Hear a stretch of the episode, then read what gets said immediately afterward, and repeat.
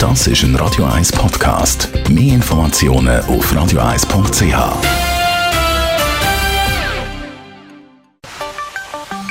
Der Finanzratgeber auf Radio 1 wird Ihnen präsentiert von der UBS.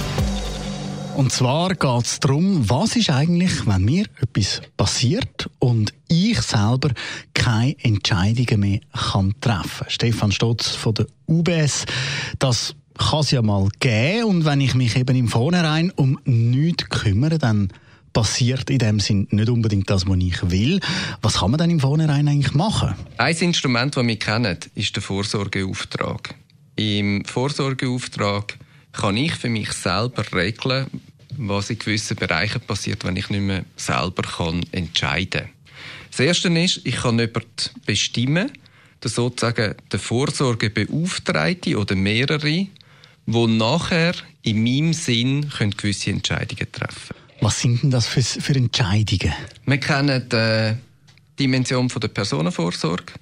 Da geht es um Regeln und Entscheiden über medizinische und pflegerische Behandlungen sowie Hilfe im Alltag. Es gibt Vermögensvorsorge, sprich, wie wir das Vermögen verwalten. Oder nur schon wie und wer zahlt meine Rechnungen. Wer trifft Sorge zu meiner Steuererklärung und regelt alle administrativen finanziellen Belange. Und das Dritte ist Vertretung im Rechtsverkehr. Also wer kann in meinem Namen zum Beispiel Verträge auflösen oder abändern? Und wie muss ich da vorgehen?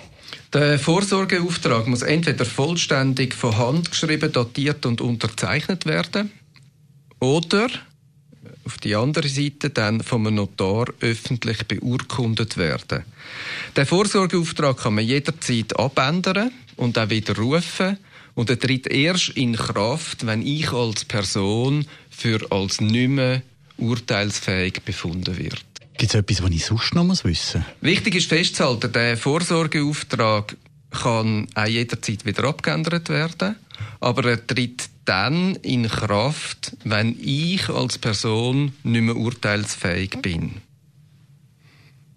Sprich, ich kann kein Recht mehr ausüben und keine Verpflichtungen mehr eingehen. Was passiert denn jetzt eben in dem Fall, wenn ich keinen so einen Vorsorgeauftrag habe? Ohne Vorsorgeauftrag bestimmen einfach Behörden auf der Gesetzesbasis, wer die geschäftlichen und persönlichen Belange für mich regeln wird. Danke vielmals, Stefan Stotz von der UBS.